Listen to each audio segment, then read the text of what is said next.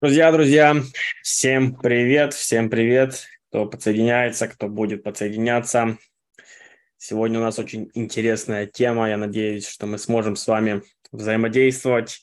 А, тема анализ аргументов топ-10 ученых Нового Завета. И сегодня я пытаюсь немножечко вот этот вопрос, так сказать, раскрыть.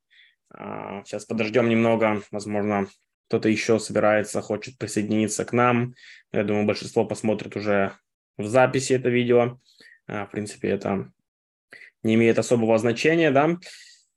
А, итак, немножечко расскажу о теме. То есть, как написано в описании, на прошлой неделе а, мне выпала честь побывать на двухдневной конференции, которая называется New Insight into the New Testament, то, то, то, то есть новые такие открытия или новые какие-то идеи в Новом Завете. И эту конференцию организовал Барт Эрман. А, это была новая конференция, которая, которая вот только в этом году была запущена, то есть а, ранее такие конференции вот в таком формате не проводили. Идея состояла в том, чтобы пригласить самых таких топовых ученых для того, чтобы они могли а, так сказать, рассказать на доступном уровне какие-то новые открытия, да, то есть это не, не прям конференция для профессионалов, где там все в деталях, но это конференция для всех людей, которые могут послушать просто на доступном языке передовые какие-то открытия, аргументы и так далее.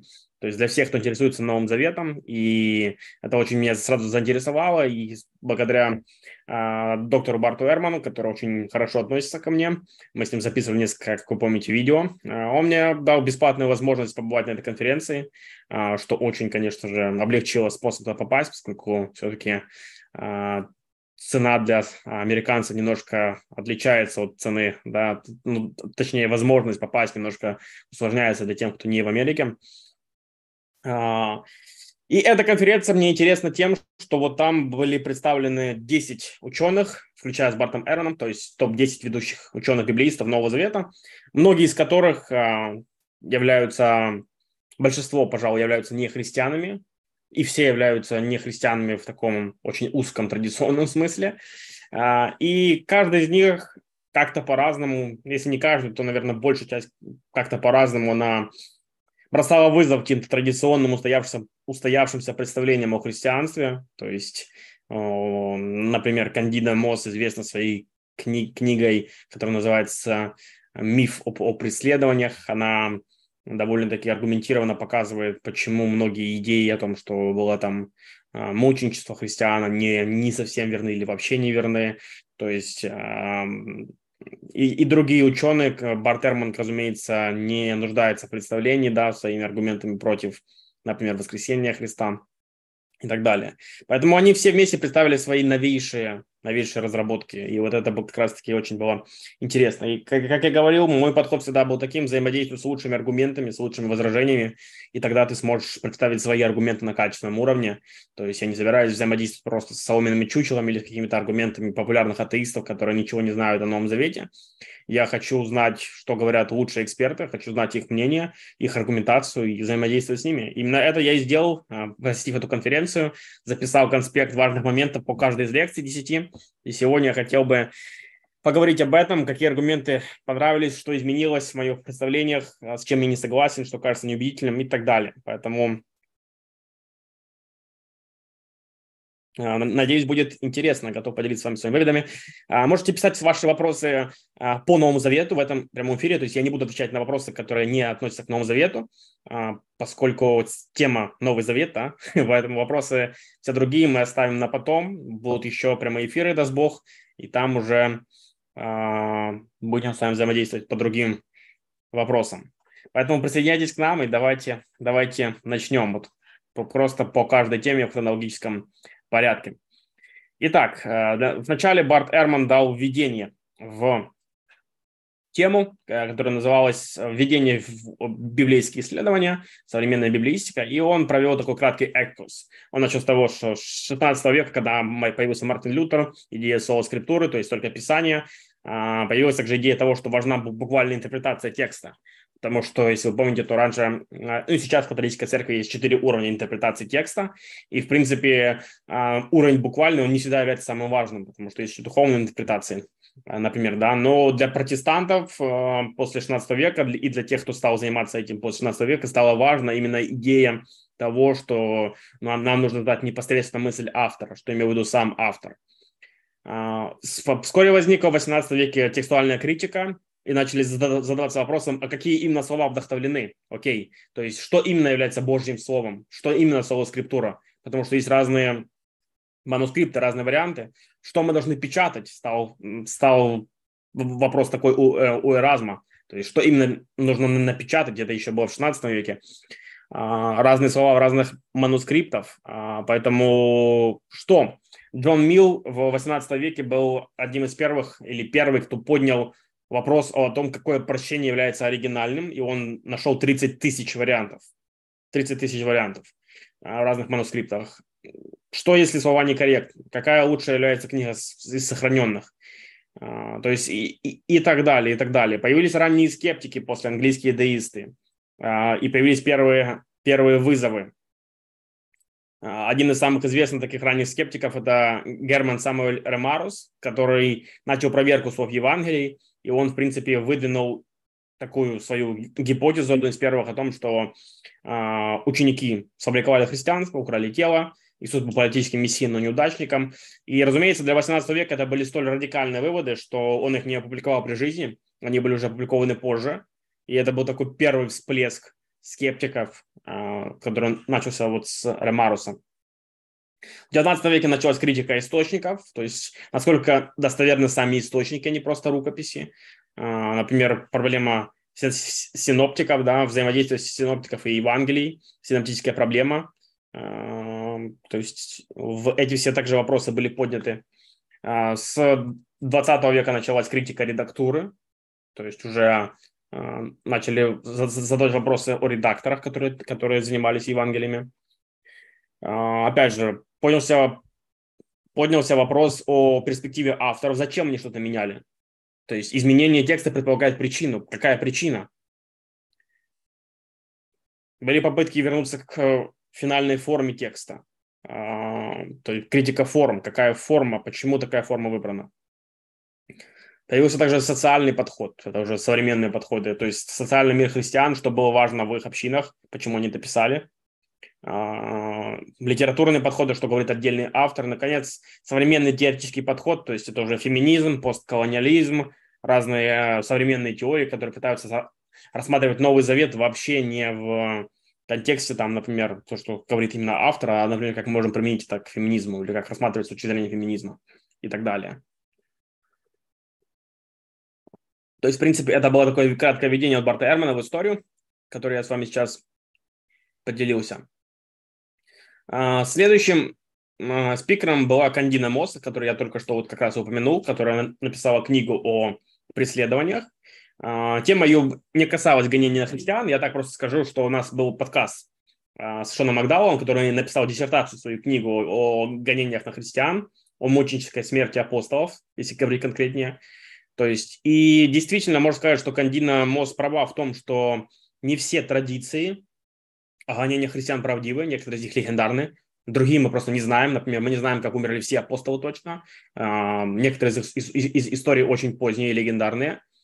Но, как аргументирует Шон Макда, у нас есть хорошие свидетельства в пользу того, что хотя бы некоторые апостолы, по крайней мере, некоторые, такие как Петр, Павел, а, Иаков, а, Иаков, Иаков старший, брат Иисуса, то есть они умерли как мученики, и в этом нет разумных сомнений. То есть у нас есть хорошие исторические свидетельства в пользу того, что они умерли как, как мученики. Но это уже другой момент, и есть об этом подкаст, есть также мое видео об этом, реакция, вы можете посмотреть об этом аргументе больше. Тема же «Кандидный мост» на конференции была в том, была, была такой, плохая репутация, э, какая же была настоящая семья Иисуса. И она подняла такие вопросы. Кем был отец Иисуса? Был ли Иисус незаконным? И были ли Иисуса братья и сестры или близнец? То есть, разумеется, вопрос, кем был отец Иисуса, подразумевает, что да, она ищет какие-то исторические объяснения причины, не теологические, не сверхъестественные. То есть она не задается вопросом, там, был ли Иисус, был ли Бог, э, отец Иисуса, потому что она не исходит из христианской богословской перспективы. Но эта лекция была полезна в некоторых моментах. А, например, я узнал, ну, я узнал, что в средневековой традиции предполагалось, что а, непорочное зачатие происходило через глаза, то есть через впечатление некоторое. Или была еще традиция о том, что через уши, через слышание. Я об этом не знал, но это интересная идея. То есть в Средневековье рассматривали эту идею, как она могла зачать через такое видение, впечатление, как они это называли.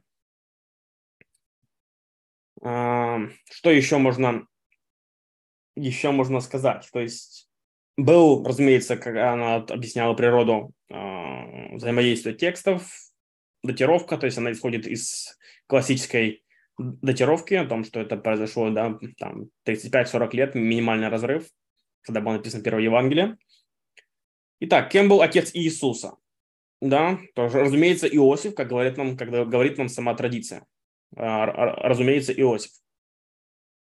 Но однако же, однако же, мы знаем о том, что мы знаем о том, что есть проблемы с тем, а, как разные традиции взаимодействуют, с, этой идеей. А, то есть, например, еще в первых веках мы видим, что некоторые скептики, противники христианства, они утверждали, что Иисус на самом деле был зачат незаконным образом, то есть э, посредством некого прелюбодеяния со стороны Марии. А, еврейские какие-то противники христианства, иудеи, они, например, говорили, что он был, а, что она была изнасилована неким римским солдатом, который назывался Пантера, а, которого звали, да, и вот она благодаря этому и была и был рожден Иисус, и это стало причиной возникновения традиций о том, что она была зачата непорочным образом, просто потому что это был очень такой смущающий факт, который было тяжело, тяжело а, принять. Что говорит нам а, Кандида Мосс? Что говорит нам а, Кандида Мосс? Так, то есть здесь очень много разных деталей. Во-первых, она говорит о том, что а, вот это эта идея о том, что он был сын пантеры, э, которая восходит в, к Талмуду да, и другим толкованиям, она является очень поздней. Она является очень поздней. И единственное, которое можно найти какое-то более-менее доказательство этому, это то, что есть такая надпись пантеры, э, то есть такой некий памятник, где, где указано это имя пантера, и это где-то происходит вот э, в том на, на Ближнем Востоке это была найдена надпись. Однако же у нас по факту ее вывод, вывод в таком, что у нас нет никаких доказательств того, что это было правда. То есть, э, то есть по факту мы не видим каких-либо подтверждений этой идеи, кроме очень поздних, ой, ой, поздних идей, которые восходят вот как раз-таки к иудейским противникам. Источники первого века ничего об этом не говорят. А, источники никаким образом не подтверждают эту идею неком, о неком связи с, с римским солдатом и так далее. То есть она поэтому не видит никаких а, оснований для такого отождествления, для, таких, для, для такого аргумента. Поэтому ее вывод остается довольно-таки согласующим с традиционным. Она говорит, что отец Иисуса был Иосиф. А, то есть отец Иисуса был Иосиф, и об этом говорят лучшие источники. То есть, и дальше она, конечно, там взаимодействует с разными моментами о том, что почему, например, а, Марк ничего об этом не упоминает, возможно, он хотел какой-то момент подчеркнуть, связанный с разрушением храма, но там уже очень такие спекуляции, которые я не собираюсь сдаваться. Главный момент состоит в том, что, в принципе, она говорит, что после проверки источников она не находит подтверждения этой дикой идеи о том, что Мария могла зачать Иисуса каким-то нелегальным способом. И это очень хороший момент для тех, кто интересуется этим вопросом. А, что касается самого, самой идеи непорочного зачатия, я бы сказал, что маловероятно, чтобы христиане могли ее придумать. То есть это лично мои размышления. А, опять же, потому что эта идея весьма смущающая сама по себе, а, она весьма фантастическая сама по себе, и поэтому маловероятно, чтобы христиане стали ее выдумывать. Должны быть какие-то весомые основания для того, чтобы они могли ее выдумать. Ну зачем? Нет никаких оснований для этого. Мессия не понимался традиционной иудеями, как тот, кто должен быть зачат непорочным образом, да. А, ссылки на некоторые параллели с мифами, они не работают. И об этом можете почитать, например, у Барта Эрмана в его книге «Был ли Иисус?». То есть эти мифы разные.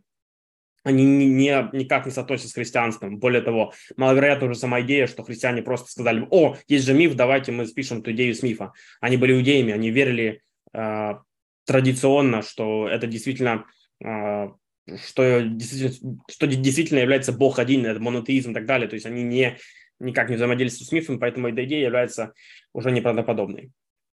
А, далее, а, в отношении братьев и сестер, разумеется, ее вывод такой же а, является вполне нормальным для протестантов. Если вы протестант, она говорит, что у него были, что у него были братья и, вероятно, сестры, возможно, сестры. А, поэтому сами ранние тексты ничего не говорят о том, что они были а, не родные или как-то там приемные или что-то еще, или двоюродные. То есть тексты говорят о том, что просто у него были братья, братья и сестры. А, идея о том, что а, они являются каким-то образом ему не родными, она восходит к протоевангелию от Иакова, такой а, апокрифической книге, эм, и она не совсем не совсем является достоверной. Но я бы не хотел углубляться в эти детали в разногласия между католиками и протестантами, поэтому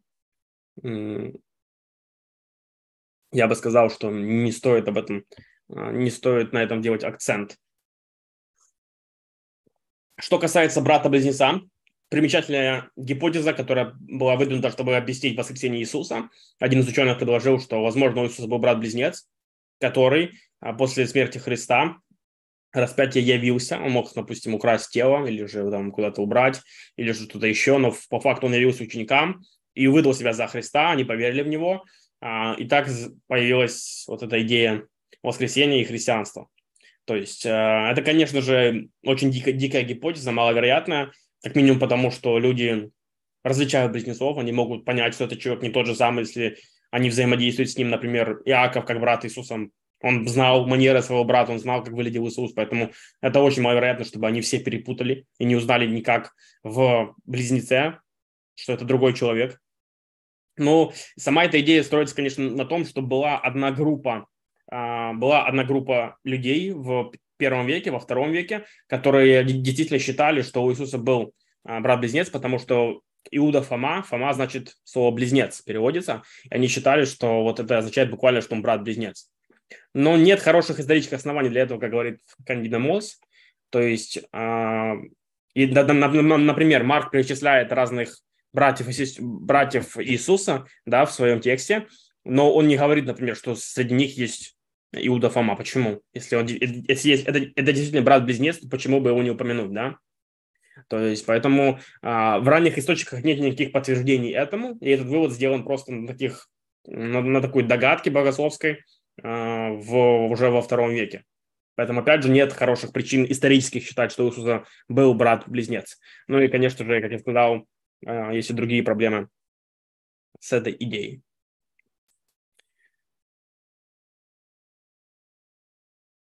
Итак, это, в принципе, вся, а, все главные моменты, которые я выделил для себя из речи Кандины Мосс. То есть мы видим, что даже светский автор, исследователь, который явно не является христианином, но все же она говорит о том, что, в принципе, традиционные источники, четыре Евангелия, они правы, исторически достоверны в том, что они нам повествуют об о том, что случилось, или том, а, что было со семьей Иисуса, кем был его родственниками и так далее.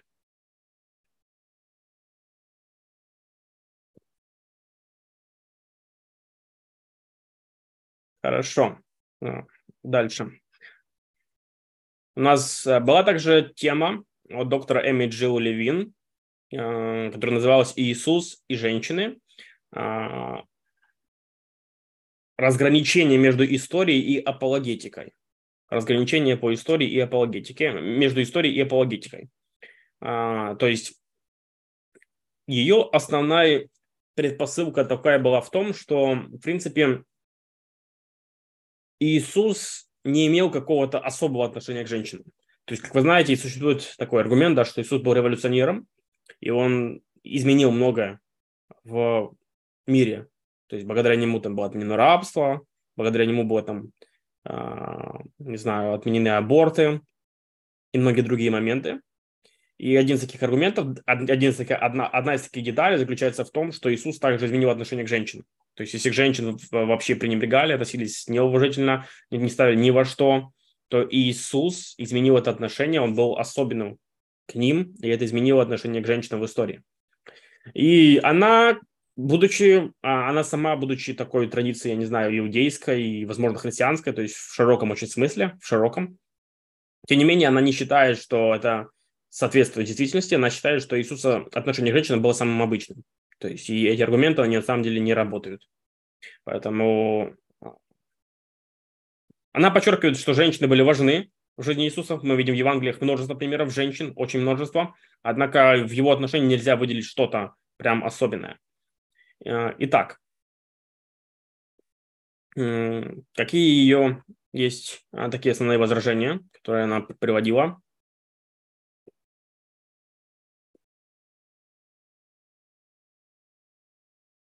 Она говорит, что неясно, путешествовали ли женщины с Иисусом, то есть, возможно, некоторые да, возможно, нет, то есть это является слабым аргументом, по ее мнению. Далее. Она приводит такие аргументы, например, что он не призвал никого из женщин быть учеником. Э, женщин не было в кругу 12 или, или трех важных апостолов. Э, никто из женщин не был упомянут, например, в Преображении, в, в, на последней вечере, в Гефсимании, при, Иисусе, при аресте Иисуса. А, он не обещал, что женщины будут сидеть там на тронах, а, на троне Израиля. Он не обещал, например, что женщины будут там посвящены. Он не посвящал какую-то миссию женщин. То есть он, она говорит, что все эти моменты относятся только к мужчинам. То есть Иисус не возвышал женщин с их обычных ролей и она не согласна там с какими-то феми- феминистическими толкованиями а, отношений Иисуса.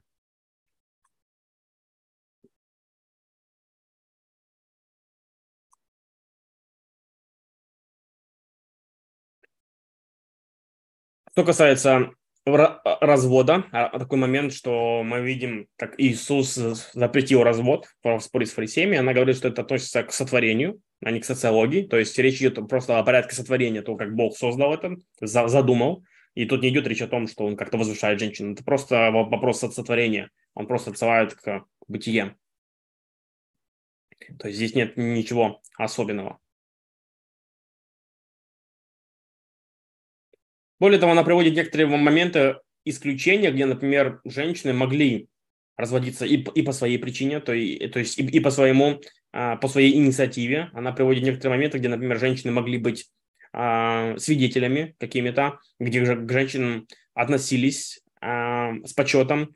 А, она также приводит моменты, что женщины, например, могли читать Тору в синагогах, то есть э, и вообще эти моменты с менструацией, а там очищением, они не так уж и исполнялись прям строго, как часто это показано нам в фильмах или это еще. То есть обычно люди не относились к этому особенно а, особенно строго, то есть то только если они шли в храм, например, на Пасху, а в, в такой очень особых событиях они соблюдали всю там порядок, чистоту, но в обыденной жизни это не особо как-то играло роли там. Если у тебя там менструация нет, и все, все такое, то есть они жили обычной, обычной жизнью.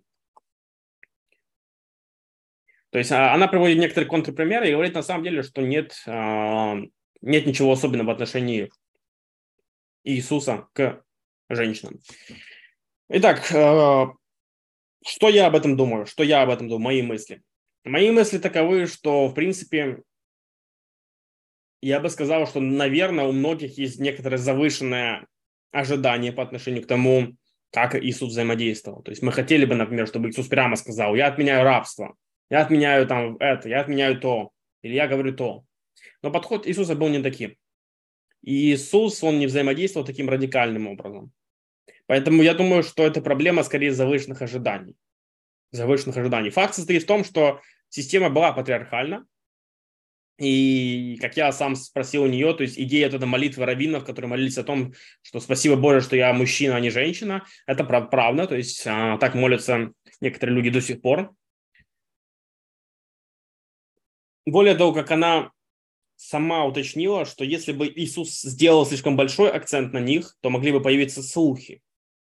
А, некоторые не очень, не очень хорошие, хотя она против этого возражает, но я думаю, что это хороший аргумент, что если бы он относился слишком к женщинам как-то по-особенному, то это могло бы породить еще какие-то слухи о том, что якобы он э, любитель женщин и все в таком духе.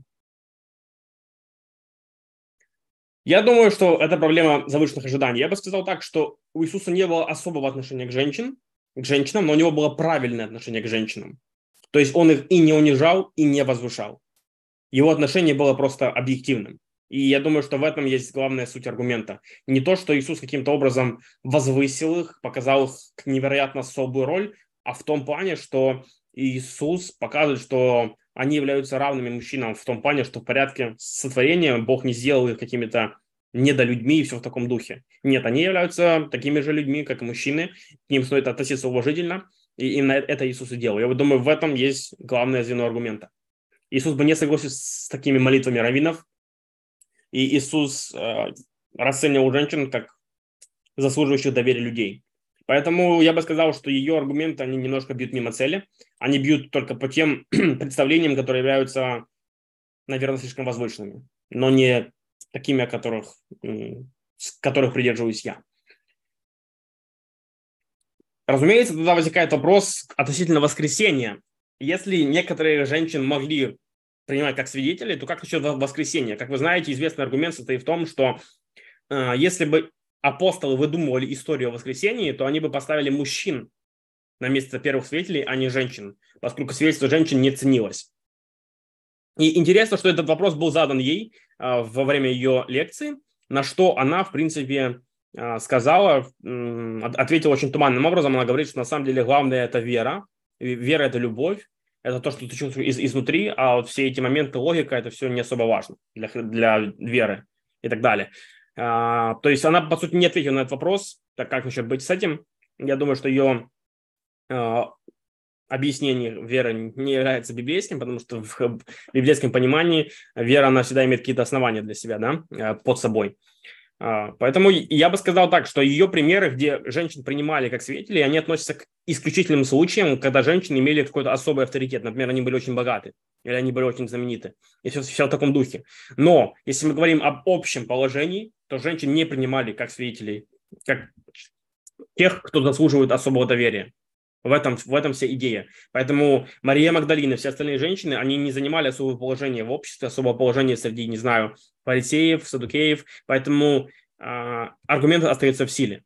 Разумеется, в каждом правиле есть исключения, но мы не видим, чтобы это исключение было обосновано в случае с воскресением Христа. Поэтому я бы сказал так.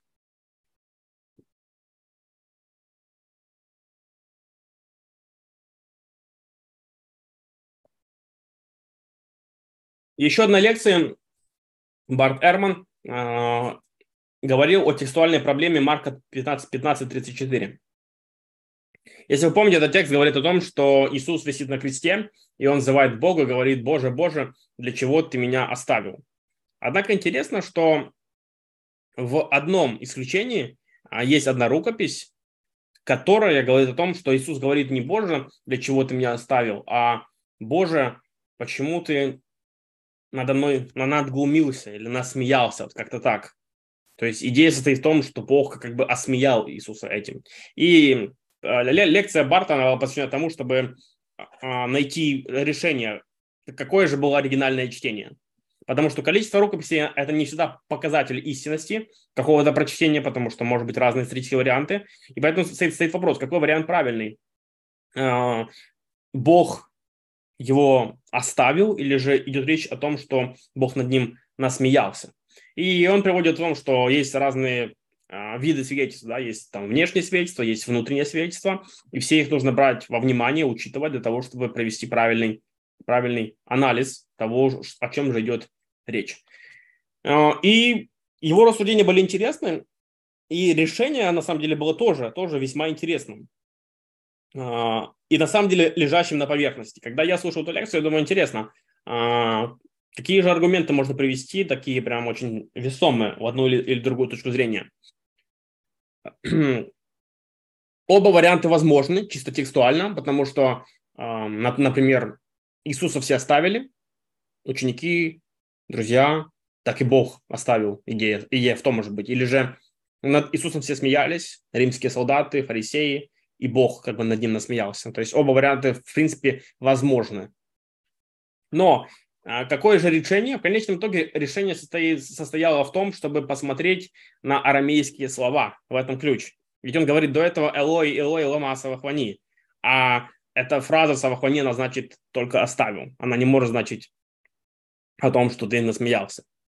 А, и вот это, по сути, является таким ключевым аргументом, который опровергает альтернативное чтение.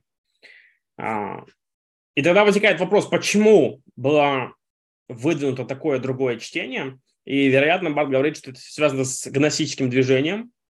А, гностики, как вы знаете, предполагали, что, что Иисус на кресте не висел, он, это была лишь его оболочка или тело, или некий обман. И поэтому идея оставленности Богом она могла значить о том, что, в глазах гностиков, что Бог как бы обманул этого человека, это тело, а на самом деле сам Иисус, он вышел из этого тела и находится где-то вне. И эта идея, что ты меня оставил, возможно, а, подразумевалась бы гностиками. Поэтому, возможно, какой-то из, из чтецов он мог изменить слово для того, чтобы убрать вот такой гностический оттенок. То есть э, идея этой лекции состояла в этом довольно-таки интересные, интересные моменты с тем, как работают текстуальные критики, поэтому а, мне, э, мне эта лекция понравилась в целом. Далее, доктор Дейл Алисон. Дейл Алисон. Отголоски древности называлась тема Ветхий Завет, нити, нити Ветхого Завета, вплетенные в Евангелие. В принципе, Дейл Алисон известный как тот а, ученый, очень, очень почтенный ученый среди библеистов, преподает в, Принц, в Принцевской семинарии, где получил свою диссертацию, защитил Барт Эрман, где до этого преподавал Брюс Месгер. И Дейл Алисон является тоже весьма известным ученым. И примечательно, что сам он является христианином. Он является одним из пресвитеров церкви, а, но при этом он сам а, является таким очень скептическим христианином. А, он не, не верит без, ошиб, безошибочно в заметствам Нового Завета. И при этом он также считает, что есть хорошее альтернативное объяснение воскресению с позиции натурализма. То есть он считает, что, в принципе, скептик может найти разумное объяснение воскресению, хотя сам он в него не верит. То есть он сам принимает воскресение, но он говорит, что можно найти и другое альтернативное объяснение. Я не буду сейчас как бы взаимодействовать с его аргументами. А, это сделал Эндрю Лок, например, можете посмотреть его книги. А, потому что его тема касалась на самом деле Ветхого Завета, и, а точнее нити Ветхого Завета, которые вплетены в Евангелие. И его аргумент очень интересный, он мне нравится, я думаю его развить в будущем. А, идея состоит в том, что когда мы смотрим на Новый Завет, то мы видим множество, множество прямых параллелей или отсылок к Ветхому Завету. Например, Илья накормил людей. И Иисус накормил тоже людей. Иисус, Иисус накормил даже больше людей, чем Илья. Это отсылка к пророку Илии. Или Иоанн ссылается на тот вид хлеба, который был у Илии. У Марка толпа расположена на, на зеленой траве. В Псалме 22 или 23, в зависимости от перевода, говорится тоже о зеленой траве, что Бог пастырь будет водить на зеленые травы. И идея состоит в том, что евреи, когда это читали, первые читатели, когда читали эти тексты, они сразу же понимали отсылки. Мы сейчас читаем, мы можем не видеть эти отсылки, но когда читает первоначальный читатель, они сразу же могли понять, к чему это отсылка. Например, когда слышишь слово «Авраам», сразу же понимаешь, о ком идет речь. Так, таким же образом, когда читатели первые слышали или видели эти упоминания, накормил тысячи людей. Это отсылка к Илии. Это точно отсылка к Илии. Или когда в Луки 9 там Иисус говорит о том, что а, там человек просит, можно я попрощаюсь с родителями? перед тем, как пойдут с тобой, Иисус говорит, нет, кто обращается назад, тот недостоин. Во-первых, это отсылка к Илии, который звал Елисей, и Елисей сказал те же самые слова. Но в случае с Илией, Илья разрешил это сделать, Иисус не разрешает. Во-вторых, идея обращения назад – это отсылка к жене Лота. И в Луки 17 Лука прямо говорит об этой истории с Лотом. Повторяет ту же самую фразу. А, опять же, Матфея 17, это исход 32-33, повтор истории с Моисеем и горой, куда явился Бог. Та же самая история. Есть гора, есть преображение, есть особая слава Божья. Или же самые простые примеры, да, что Иисус, как Моисей, идет в пустыню 40 дней, как там было 40 лет, э, голод, нужда, поднимается на гору. То есть мы видим, что структура первоглав у Матфея – это как бы пересказ истории Израиля. А, или да, о том, что был побег в Египет, потом возвращение из Египта. истории Иуды можем найти параллели с историей Ахитофела, что когда Ахитофел оказался предателем, он пошел и повесился. То же самое сделал Иуда. То есть мы видим постоянные, постоянные вот эти отсылки, отсылки к Ветхому Завету. И, и просто Евангелие ими наполнены. И вот как раз-таки Питер Вильямс, он сейчас написал книгу, которая выйдет в октябре. А, я, записал с ним подкаст, который скоро выйдет, и я заказал эту книгу, которую скоро хочу прочесть. Я слышал его лекцию на эту, на эту книгу. Он анализирует притчу об одном сыне в деталях и показывает, что в этой притче десятки пластов, десятки разных пластов. То есть Иисус ссылается там на историю Иакова и Исава, Иисус ссылается на историю там, а также Авраама и так далее. Мы видим в одной притче множество деталей, которые могли понять фарисеи, на которые мы сейчас можем упустить. И возникает вопрос, какое лучшее объяснение вот этих всех параллелей? Например, в 19 веке Штраус указывал это как на аргумент в пользу вымысла. То есть ну, невозможно, чтобы жизнь Иисуса буквально совпадала с тем, что произошло. Более того, в таких деталях. Поэтому это был вымысел. Другие авторы, наоборот, считают это литературной гениальностью. Что сами евангелисты это так просто сочинили очень красиво. И, в принципе, я думаю, что а, Дейл Алисон может а, может сам согласиться с этим. То есть он говорил, например, да, что ну, есть там истории, Джон Буньян, допустим, описывает свое обращение тоже в литературной форме, а, в некой литературной форме, показывая, как он тоже сам проходит некие духовные пути, да. То есть он говорит, в принципе, то же самое могли сделать ученики. Они могли реальную историю облечь в такую литературную форму. Как показывает Питер Вильямс, на самом деле было бы очень маловероятно, чтобы все четыре евангелиста были гениями. Поэтому легче предположить, что был всего лишь один гений, Иисус, из которого они черпали эту мудрость или эти, эти факты, эти параллели. Поэтому я бы сказал, что это все же является аргументом в пользу гениальности Иисуса, в пользу некого божественного провидения. Потому что если задуматься, вероятность того, что вот все так эти детали истории совпали в Иисусе, но это просто нечто за гранью какой-либо разумной вероятности. Это фантастика. Если задуматься об этом аргументе, это на самом деле весьма мощный аргумент в пользу Христа, в пользу Иисуса.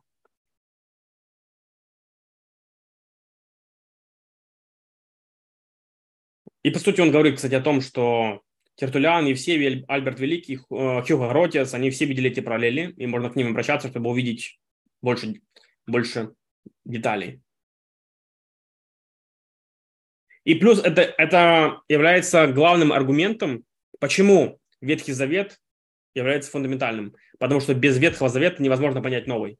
Поэтому эти, кстати, параллели, параллели использовали такие люди, как Тертулян, против гностиков, которые отрицали э, важность Ветхого Завета, которые считали, что это два бога. Это, эти параллели, они как бы оставляют, можно сказать, стопроцентное доказательство того, что это единое целое, это одна идея, один бог эти параллели невозможно объяснить иначе, как если ты не понимаешь Ветхий Завет. То есть, и вот это, мне кажется, очень, опять же, мощным аргументом в пользу того, что Ветхий Завет стоит рассматривать в единении с Новым. Поэтому, опять же, эта лекция была очень полезна, и я хотел бы развить в будущем еще больше этот аргумент под параллелей. Мне кажется, он невероятным. Я думаю, что об этом стоит подумать.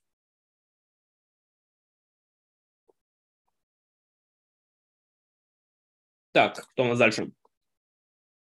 Хьюго Мендес, а, раскрывает символизм в четвертом Евангелии.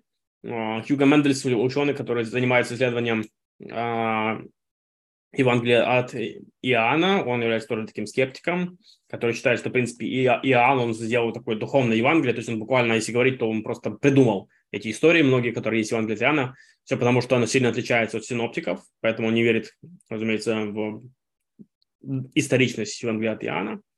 На то есть, опять же, разные, на разные ответы. И у, Питера Вильямса в подкасте вы увидите также, как он отвечает на этот вопрос. Э, суть лекции состояла в том, что он показывает, что на самом деле, если мы будем исходить из э, конца Евангелия от Иоанна, из 17 главы, с прощальной речи Иисуса, он говорит, что если мы будем исходить из этой главы как ключу к пониманию, то мы сможем понять все остальные все остальные отсылки в Евангелии от Иоанна. Он говорит, что в этом как раз таки вот Евангелии от Иоанна в 17 главе э, есть ключ к пониманию всего Евангелия от Иоанна. То есть он, э, он там говорит о том, что э, сейчас, где оно здесь было?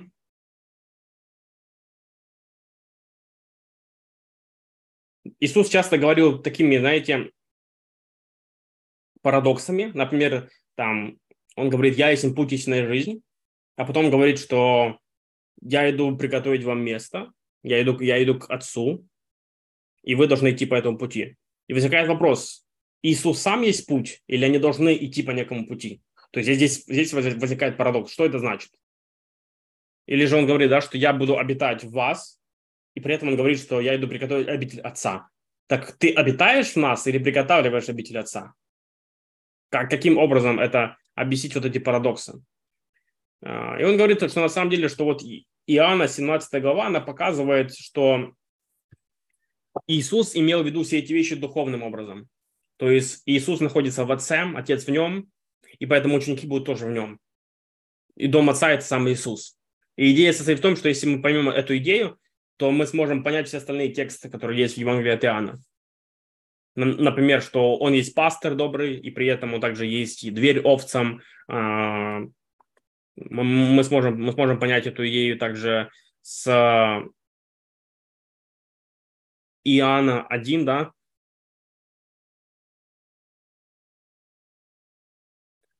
когда ученики подходят и спрашивают у него, «А, где ты живешь, он говорит, пойдите и посмотрите. А, и они пошли и увидели, и увидели, и остались с ним в тот же, и остались с ним до конца дней. То есть имеется в виду, что они увидели не что-то там внешнее, а самого Иисуса. А самого Иисуса. То есть и в этом идея, что а, Иисус является как бы здесь все эти метафоры, они имеют духовный смысл, который обозначают единение, единение Отца, Сына и Церкви, и Церкви, и первых учеников в них.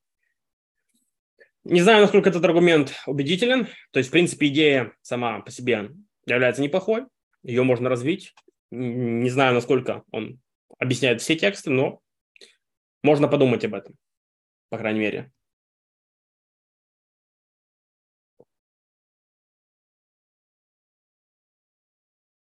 Доктор Джеймс Табор давал э, лекцию на тему э, самого известного как бы э, якобы ложного пророчества, э, когда Иисус сказал, да, что не пройдет и сей, как все это будет. Не пройдет и сей, как все это будет. И он показывал разные варианты чтения этих текстов. Марка, Луки, Матфея. Он показывал, как Лука а, пытается объяснить этот текст в плане того, что это имеется в виду долгая эпоха, в то время как автор убежден, что на самом деле Марк говорит о, о чем-то коротком, о том, что это должно было случиться при его жизни. Но Лука пытается решить эту проблему и делать это более широким периодом.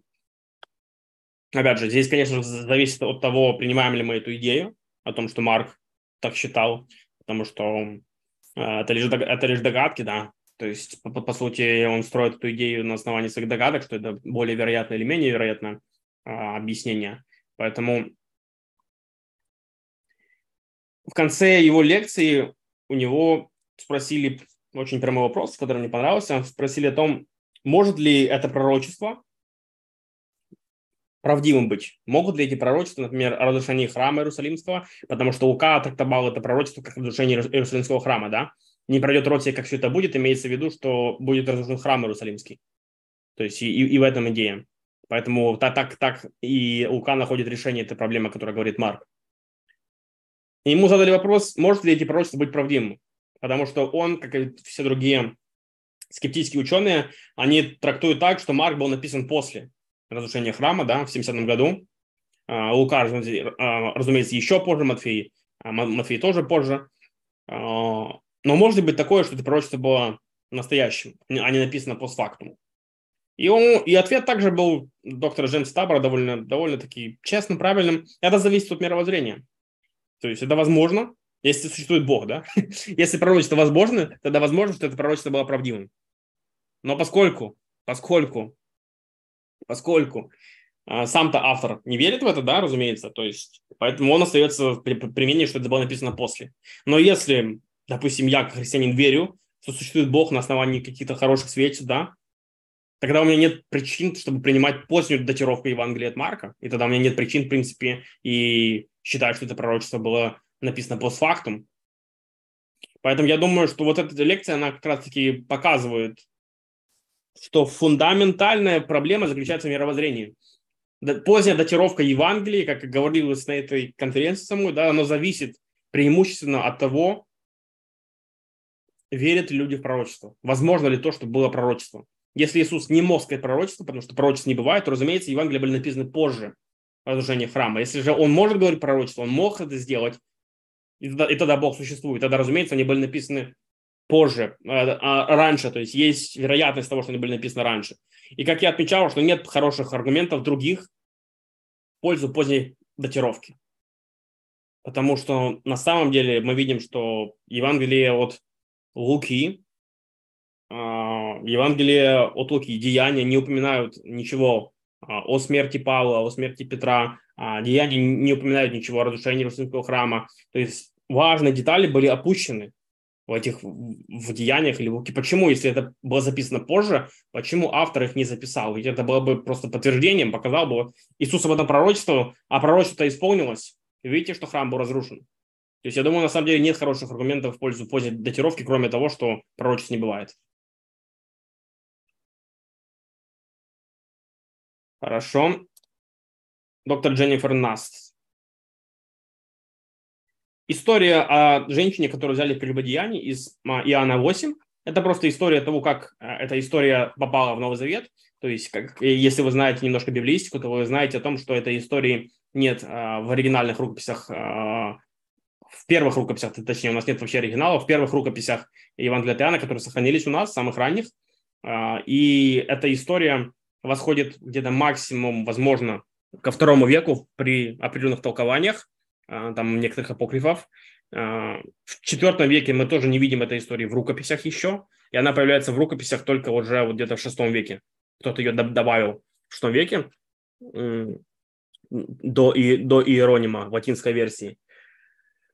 А, более того, эта история также встречалась в некоторых вариантах Луки, хотя, скорее всего, она говорит, она говорит о том, что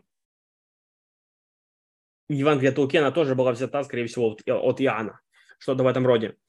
Но главная идея состояла в том, что у нас есть эти, э, эта история в разных традициях. У нас есть она во втором веке, в четвертом веке. Эта история ходила, ходила на слуху, хотя она не была изначально в Евангелии от Иоанна. И маловероятно, чтобы эту Евангелие убрали из Евангелия от Иоанна. Есть некоторые ученые, которые аргументируют, что она была э, изначально в оригинале, после ее убрали например, потому что это была смущающая история, а потом снова добавили. Она говорит, что это маловероятно, потому что Евангелие наполнены смущающимися историями, смущающими историями, и это далеко не доказательство. Я бы сказал о том, что, в принципе, это тоже возможное объяснение. Почему? Потому что, может быть, эта история особенно кому-то не понравилась или особенно кого-то смутила, и поэтому он ее убрал из оригинала. Это возможный, в принципе, сценарий теоретически. Но а, ее, ее, ее вывод таков, что, по сути, тексты все равно формируем мы, читатели. И то, что важно для нас, то является и оригинальным. То есть она говорит о том, что на самом деле важно то, как мы сейчас читаем эти тексты, не то, как они были там написаны и все такое. Я бы сказал о том, что с позиции христианина Бог мог направить так Духом Святым, да, церковь, что, например, эта история, она является правдивой. А Ее не было изначально в Евангелии от Иоанна, но Бог направил так, чтобы она туда была добавлена, поскольку она является правдивой.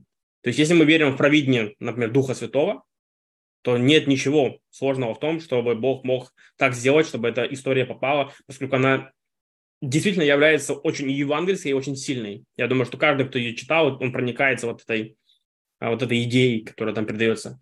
Я сказал бы там, что я, я сам считаю, что эта история все-таки является оригинальной, что э, все-таки эта, эта история правдива, и Бог хотел, чтобы она была сохранена, поэтому мы ее имеем сегодня, даже если ее не было в первых рукописях Евангелия от Иоанна. Но само по себе это никак не отвечает на вопрос, а правдива ли эта история. Это уже другой вопрос. Итак, Джоди Магнес. Джоди Магнес просто говорила нам о э, археологии Иерусалима, современных археологических данных, раскопках, что там нового было найдено, что не нового найдено, как, как, как-то все обстояло с храмом. То есть вот такие самые общие моменты. Она говорит о том, что история с э, тем, как Иисус изгнал из храма, помните, менял.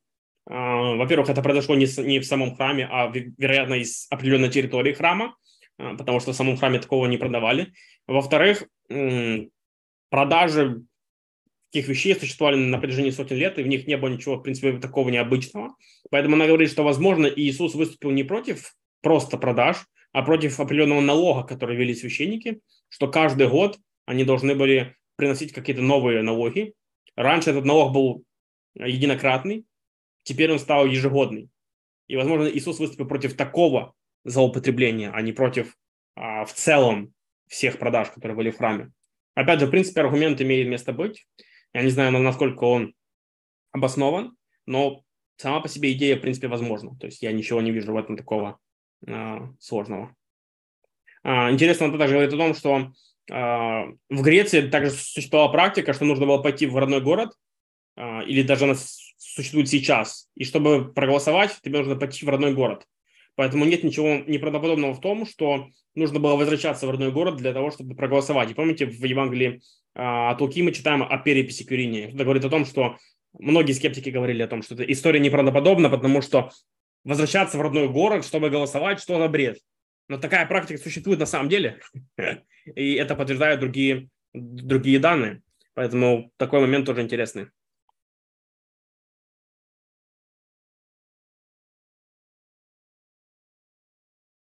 Ага. А, следующая лекция доктора Марк Гудейкер, которая называется «Насколько пустой была гробница.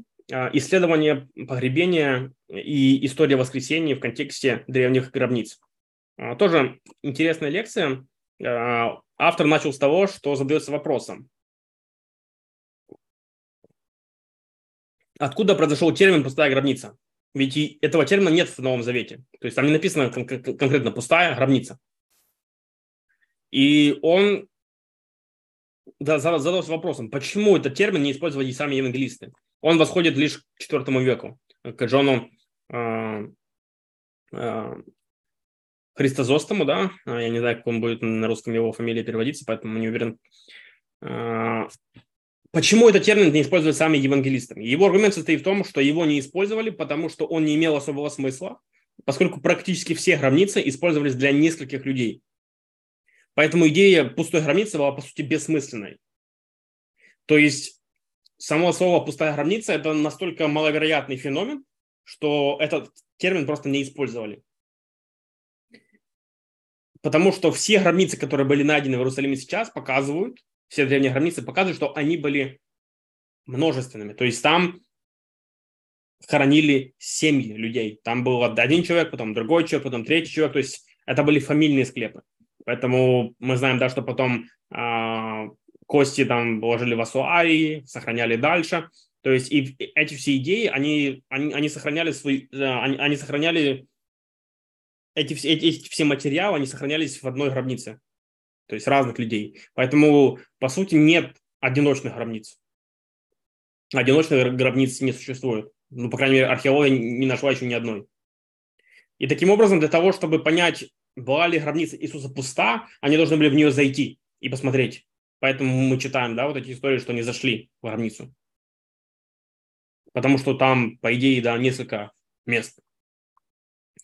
И и он показывает на самом деле, что вот эти все детали в Евангелиях, например, о том, что был камень, например, о, том, как они заходили в, этот, в эту гробницу, там описание, как они куда посмотрели, оно, в принципе, соответствует археологии. То есть, как археологи показывают, как выглядели гробницы, так, в принципе, соответствует это описанием Евангелием.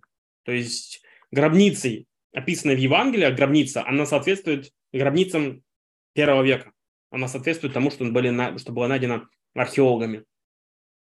И для того, чтобы избежать такой путаницы, евангелисты показывают, показывают вот такие моменты. Например, Матфей говорит про новую гробницу. То есть новая имеется в виду, что там никто до этого не лежал, да? Поэтому она была для нескольких людей, но она была новая. То есть там никого не было. Это такой, снова же, аргумент, да? А, то есть кто-то мог бы задаться вопросом, если Иисус был похоронен в гробнице, то откуда мы знаем, что женщины не ошиблись с телом? Ведь там много тел. Матфей отвечает, потому что это была новая гробница. А Лука проясняет, а, он объясняет, что это была новая гробница, в которой никто до этого не еще не был положен. То есть он еще больше проясняет этот момент. А, то есть показывает, что уже точно они не могли ошибиться.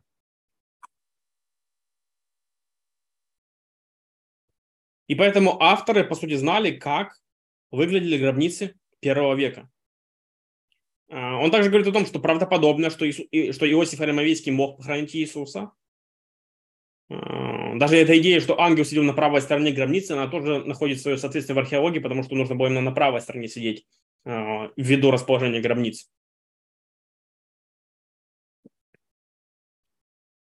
Он тоже отвечал на это, на это возражение с тем, что якобы была найдена гробница Иисуса. Я снимал в этом реакцию. И он а, тоже согласен с тем, что это полная спекуляция, потому что имена не являются определенными там, и можно было самым разным образом это интерпретировать.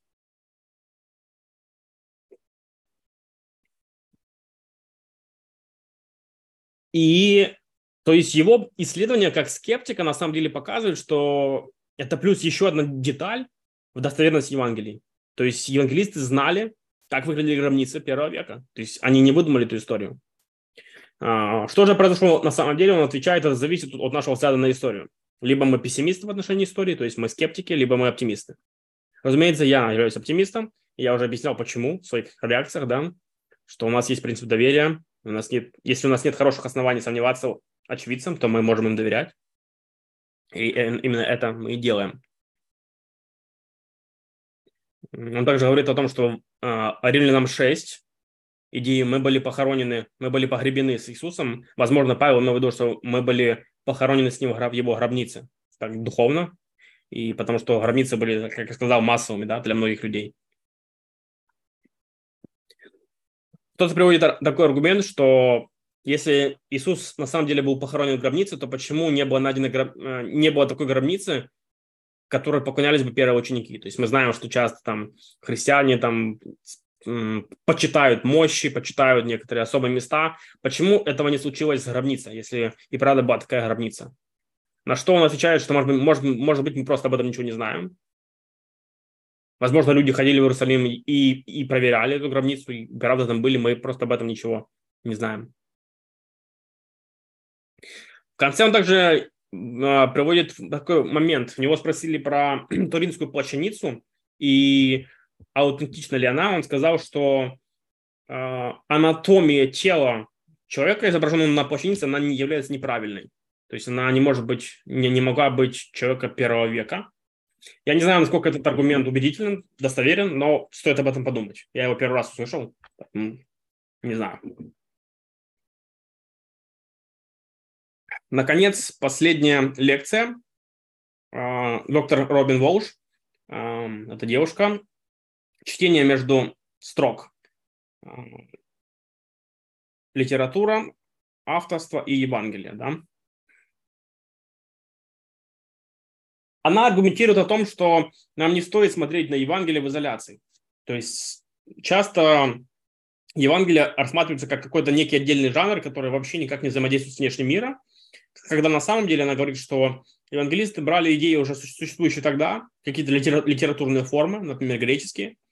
Причина простая, чтобы сделать понятным текст идеи послания Христа.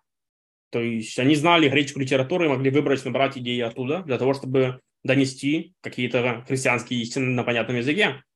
Поэтому ее аргумент в том, что мы не стоим, что нам, что нам не стоит рассматривать в, изоляции Евангелия, потому что на самом деле они взаимодействуют с текстами того времени, как э, устная традиция, так и письменная.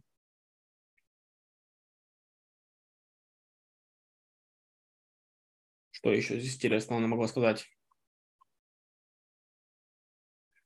Она говорит о том, что, например, устные традиции не всегда надежны, поскольку люди ошибаются. Что я с этим согласен, в принципе, да, то есть если мы не принимаем существование Бога сперва, то, разумеется, у нас есть основания сомневаться в идее безошибочности текста. Разумеется, что тексты меняются, что люди могли ошибаться. Поэтому я бы сказал, что безошибочность Нового Завета, она исходит именно от нашей предварительной веры в существование Бога. Есть у нас хорошее основание верить в существование Бога. И после этого мы можем рассматривать другие вопросы.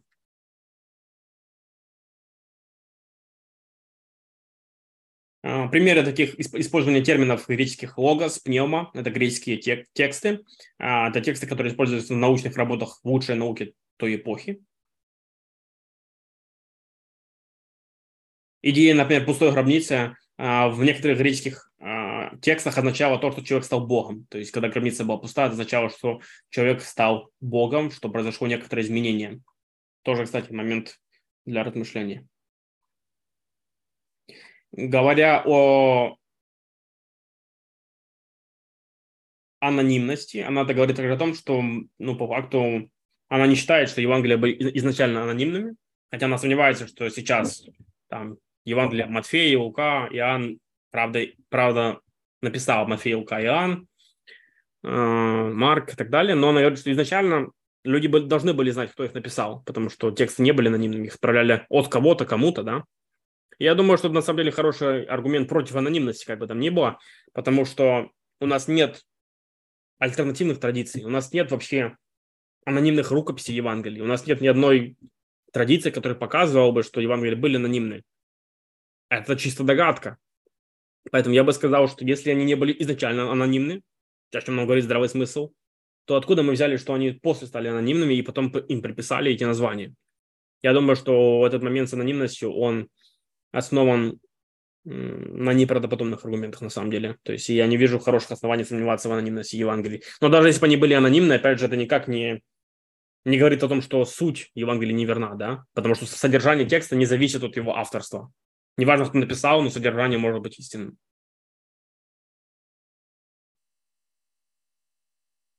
Хорошо, друзья. Вот я описал все 10 э, тем, которые там были.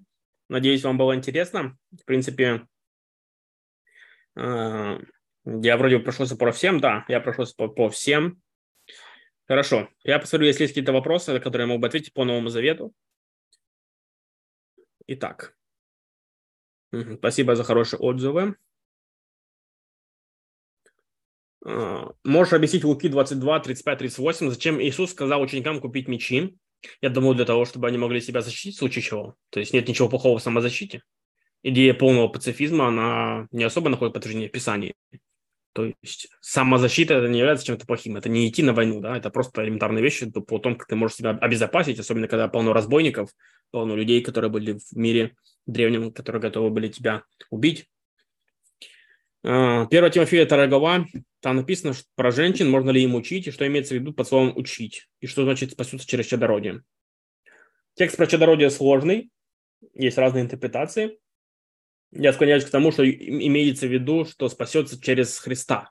То есть через рождение Христа она может спастись. Чадородие имеется в виду как такое слово образное для рождения Христа. То есть эта женщина может спастись, если поверит в Христа. Как и мужчина, в принципе, да. А, можно ли им учить? Я думаю, что аргумент Павла состоит в том, что женщины не могут занимать главенствующую роль в церкви, например, там пресвитера, пастора или там в семье. Но это, это не значит, что они вообще не могут говорить. Потому что в других текстах, например, в, когда в тех же Коринфянах, да, есть женщины, которые были пророчествами, то есть они говорили. Если бы они вообще не могли разговаривать в церкви, то как же они говорили? Поэтому я думаю, что имеется в виду не буквально то, что они вообще не могут говорить, там вообще не могут учить. А, аргументы, которые доказывают, что Иисус Бог, я излагал в своих реакциях. То есть есть реакции, посмотрите в плейлист с реакциями, там есть множество аргументов в пользу того, что Иисус – это Бог.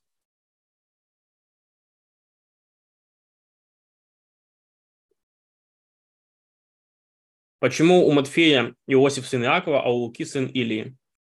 А, потому что родословные писались очень выборочно. Могли, взять, могли быть взяты имена из разных поколений, из разных родов и сократить, сделать их вот такой короткой родословной, когда между ними могло быть еще 20-30 сотен человек. Поэтому родословные не писались буквально вот человека к человеку. Разумеется, было тысячи разных людей, которые были в родословных, да. В родословных писались только тех, кто был наиболее важен для цели Луки или Матфея. Матфей хотел показать какое-то число, да, число Давида, 40. Он поэтому сократил настолько. Лука хотел показать другую цель. Он использовал другую родословную. То есть, э, скорее всего, у это была родословная Марии. Поэтому родословно не работали так, как сейчас работают у нас в биографиях. Они выполняли символическую цель и так далее. Мог ли Иисус исполнить свою миссию без без предательства Иуды? Если нет, то Иуда находится в раю или в аду. Э, разумеется, мог.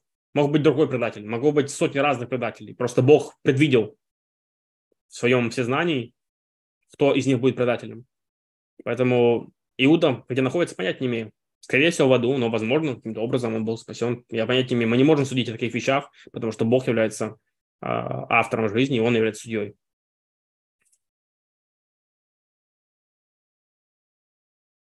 Угу. Дальше тут э, дебат о Троице. Я снимал реакции про Троицу, поэтому это, это не тема сегодняшнего эфира, поэтому я не буду говорить о Троице. Итак, если еще здесь вопросы. Угу. В принципе, вопросов больше нет, да? Хорошо. Э, друзья, я надеюсь, что вам понравился этот обзор.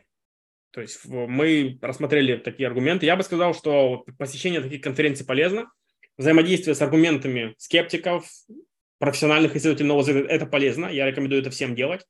Не бойтесь других мнений, не бойтесь разных аргументов, изучайте их, исследуйте, взаимодействуйте, и тогда вы сможете видеть более объективную картинку, ваши аргументы будут лучше, и даже ваша вера будет крепче. Поэтому я нахожу это увлекательным.